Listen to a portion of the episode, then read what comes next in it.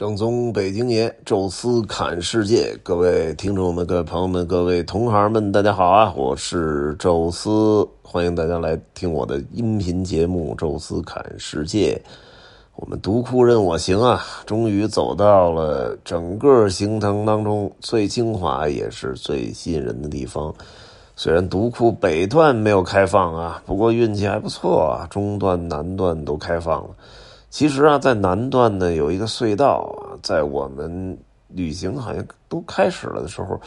又临时封闭了一两天，搞得我还有点神经紧张。当时我看那个抖音里边那个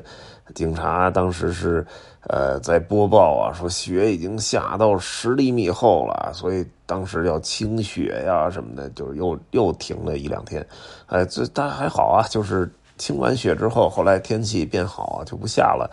哎，这一下终于算是我觉得一切踏实了。否则的话，哈，纳拉提再绕路一个库尔勒去库车，人就疯了。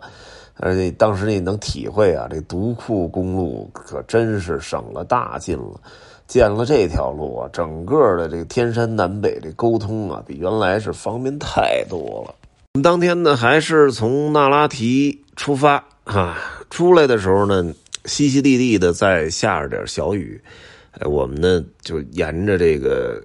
老的那个国道啊，开着开着，哎，就有这么一个独库公路的一个入口。去年啊，我们就走走到这儿路过了。当时说不行，咱们稍微往上开那么一小段结果没想到人家那都没有什么警察拦着，就是弄几个大石墩子，直接把路口一封，您是彻底就甭想上去了。哎，这回呢一看，哎，打开了，而且那儿站着几个啊执勤人员啊，查了一下你绿码啊，然后呃问你大致的方向啊什么的，哎，就是。欢迎进入独库公路，一下我们就开上去了。如果说啊，去年十月的时候，因为去这独山子大峡谷，算是走了那么十几二十公里的独库公路啊，就是在独山子那一小段啊，这次才算是真真正正的踏上了独库公路的山路啊，实实在在的开始开上了啊。但是一开始这段其实，呃，风景上来讲啊，就是稍微差一点。怎么说呢？下着雨呢，下着雨啊，整个这个山里是云雾缭绕，其实也是一种美感啊。我当时还专门录了几段这个小视频，哎，大概那么十几秒啊，然后一加快速度，那个整个这山中的云呐来回的飘，其实也挺好看啊。在恍惚当中，仿佛就感觉像是，呃，什么因斯布鲁克呀 这种感觉，就是下着蒙蒙雨，然后远处的山上都是云雾飘渺，还真有点这感觉。完了，我们第一次停车的时候呢，是一个有一个马尼堆。啊，在那儿呢，哎，站在那个石头上啊，然后对着远方的群山，然后还有云，哎，我就让人给我拍了一张这背影啊。我突然想起了一幅名画啊，就是德国的那个浪漫主义画家叫弗雷德里希啊，他那幅画也是站在一个悬崖上，对着一片云海，哎，整个这个意境，包括构图，包括哎，这个整个这这，呃，这种感觉都到位了啊。我觉得，哎，这这就。特别好，呃，完了再往上走呢，差不多走过了第一个垭口之后，这个雨基本就算是停了，呃，完了再往上翻没多久，基本就是进入到了中段的比较平坦的道路啊，也就是巴音布鲁克。啊，其实到班布布鲁克其实没多久啊，我们大概就是走走停停，可能也就两个来小时吧。大概一点左右，一点多一点的时候就来到了巴音布鲁克的镇，那是一个镇子啊，就是很大。原来以为巴音布鲁克草原嘛，最多有点小村落，不是那么回事，那就是一城市，在在草原中间的一的城市啊，两边这个。就是各种建筑啊，鳞次栉比，而且特别让我惊讶，就是在城市的外沿还有一大片的帐篷。也就是说，这个游牧民族人家依然保留了住在帐篷的习惯啊。虽然没准他在城里边还有自己的楼房啊，但是可能现在这个季节温度适宜了，哎，他们宁可就是在城市边上再扎帐篷，还是住在那里边。其实也不用刻意去巴音布鲁克的草原啊，就你就在两边看这绿油油那草原就太美了啊。当时我们说得先吃饭嘛。本来啊，我在大众点评上找到了一家什么蘑野蘑菇拌面，我看着也呃不贵，而且呢，大众点评分数很高啊。还有呢，就是它快，您这咔咔一拌面，你那站那儿嘁哩咔嚓一吃就走人了。结果呀，这这巴音布鲁克现在是非常的热闹啊，就各种什么人，就什么车呀，什么都都停不下了，啊，所以我真看到了那野无蘑菇拌面，它在主街上，你就停不了车，所以最后被迫的拐到了里边的街面上。里边街面其实也有好多餐厅啊，但是哎，那个就。排队啊什么的就就好很多了，而且停车也很方便，所以我说临时再改一家吧，因为当时找了呃两三家备选，最后找了一个冰煮羊啊，据说也是当地那个吃法啊，之前我还真没吃过这个啊，就还挺新鲜的，哎，就是什么呢？它实际上不是在里边倒水，把这调料都配好之后往上倒全是冰。啊，这个冰最后通过加热化在这个调料里，变成了这个汤。哎，然后羊肉也在那个冰里边啊，这么一一煮熟了，哎，就说这吃的这个口感更筋道。呃，可能咱们在这内地也都有啊，但是我是没吃过。哎，我第一次吃，我觉得还挺好。就在巴音布鲁克的一一条街啊，离他那个呃政府大楼不太远的那么一地儿，对面是巴音布鲁克的好像是剧院吧？哎，那么一个小点儿。路边基本上都能停车啊，里边的这个位置也挺宽敞的啊，所以我们在那儿吃了一个巴音布鲁克冰煮羊啊，完了继续向前走。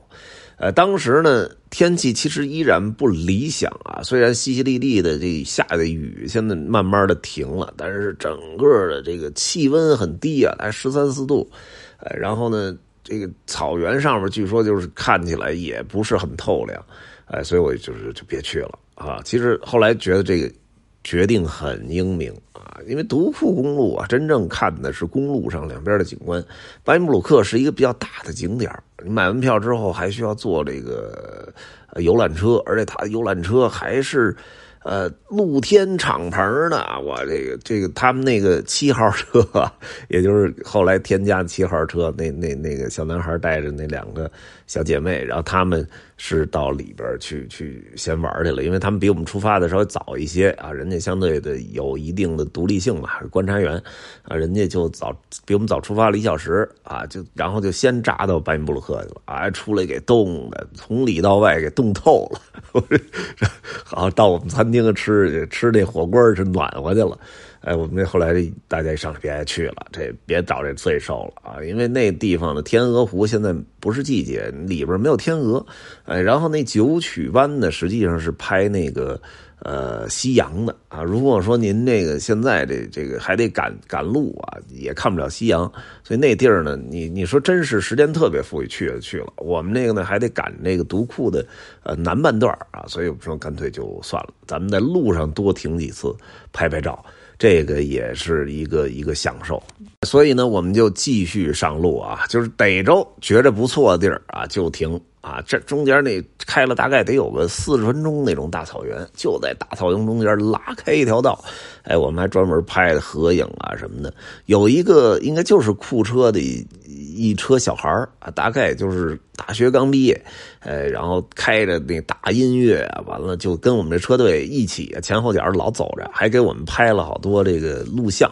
哎，我们停的时候，他们也停，哎，给我们拍合影啊，聊了半天，哎，觉得挺有意思。他们都是在库车上大学，哎，这汉语说的也都挺溜了，而且这生活方式也变得跟。呃，那种少数民族不太一样了啊！这抱着吉他，完了，呃，开到这草原上面，找一合适地儿，大家坐下弹吉他、唱啊、跳啊什么的，特年轻，特有活力啊，感觉还挺好。呃，因为他拍了好多我的视频，所以还加了我一个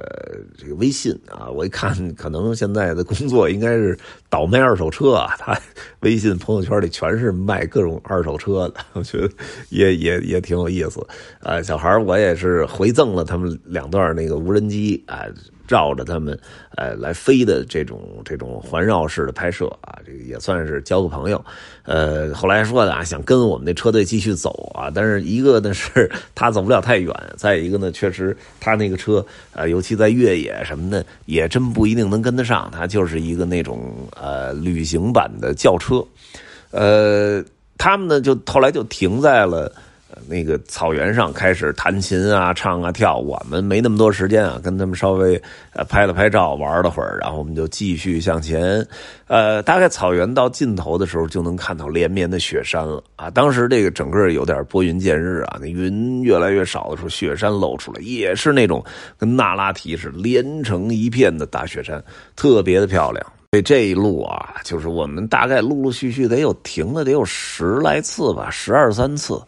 每一次停车都是拍照二十分钟啊，所以其实断断续续的挺晚的。呃，库车呢？其实还有一个景点也在这条独库公路上，就是库车大峡谷。呃，我呢，一个是觉得就是铁定是赶不上啊，因为库车大峡谷是有关门时间的，大概是呃晚上七点就不让再进了啊，七点半就彻底清场了。但是我们真的如果说七点赶到库车大峡谷的话，那中间就就停一两次、两三次还凑合。如果老停的话，肯定是赶不上。但是我想，哎呀。来了，首先是看独库公路的库车大峡谷这段就是独库是不会被封上的啊！你哪怕以后说过来专门来库车，专门去库车大峡谷都没问题啊，这不至于影响你的行程啊。但是说，如果说您这个呃说独库公路没拍没拍透了，这个就太遗憾了啊！所以后来我们就呃还是在这个。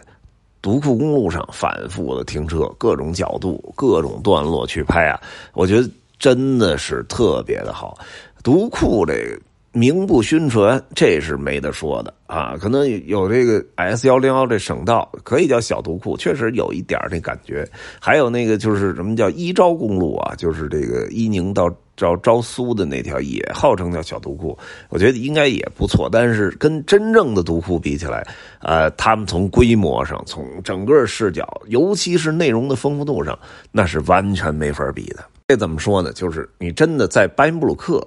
走的时候，那种感觉是什么呀？真的就好像到了什么呼伦贝尔啊那种什么大草原一样，哎，完了，哎，冲到雪山的脚下的时候，哎，那高山草甸露出来的一个个小山头，那时候，哎，又有点像瑞士了。再往前走呢，雪山看不见了，然后这个。全是那种就是山很高的山，山山上有点土，然后下铺满的全是绿色，又有点像苏格兰高地。然后再往前走呢，拐俩弯，雪山又出来了，下边出现巨深的大峡谷，然后沿路就往下走啊。这我一看，哇，这不是优胜美地吗？就是。这个这个加州的那个优胜美地就特别像啊，就是好多人去过的也说，啊太像。然后再往下走，山上山下，整个那感觉又有点像奥地利或者说意大利北部的那种阿尔卑斯山山区。哎，然后再往下走的时候啊，这个到了这个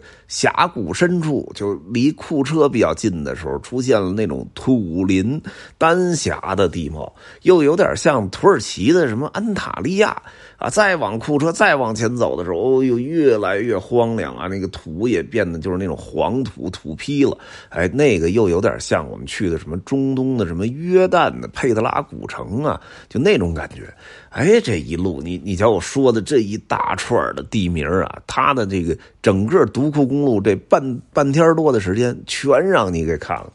哎，所以我说这地儿真太值了。所以独库公路啊，绝对不是。你一生一定要走一次的公路，这地儿你应该反复走，就是，哎，而且是，呃，这一次看一个整体大概，下一次咱一段落一段落的玩啊，然后中间甭管是，呃，这个住住这个巴音布鲁克啊，住什么乔尔玛呀，住什么中间某个点啊，就是等待的这独独库公路以后的这些酒店啊、餐厅设施越来越完善，咱们真的就是一小段一小段的看，哎，独库公路上边走个。五天，哎，我觉得那个一定会更爽、更尽兴。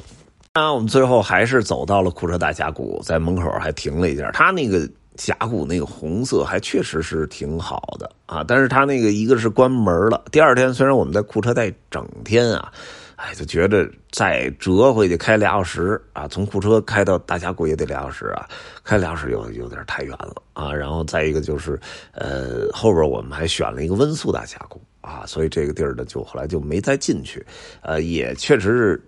晚上的时候时间不好规划。如果说从库车往北开的话，先去库尔大峡谷，哎，咱们不说看多少啊，至少您能进去走一走、拍拍照啊，这是没问题的。然后再往前，再往前杀，哎，但是回来的时候，它这关门太早，这也客观上没办法，因为独库公路的那个路程的距离在那儿摆着呢，你又不可能说开太快啊，那也太危险了。所以呢，后来我们也就没再来这个独库大峡谷。后边的库车呢，我们整整天是在库车的这几个专门的点来看啊。这个到时候我会专门的跟大家来聊。但是下一期呢，我不聊库车啊，我聊一个我这个无人机又一次遇险坠落的 一个经过，而且又成功的把它搜救了。哎，这个我觉得也挺好玩啊，可以专门的说一期啊，把这个详详细细的情节跟大家捋顺。以后大家操作无人机的时候，没准也能够获得一定的经验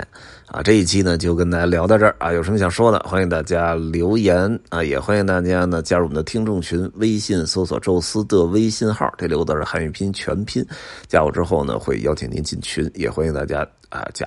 也欢迎大家关注我们抖音号啊“宙斯看世界”。这期呢就聊到这儿吧，感谢各位收听啊，我们下期再聊。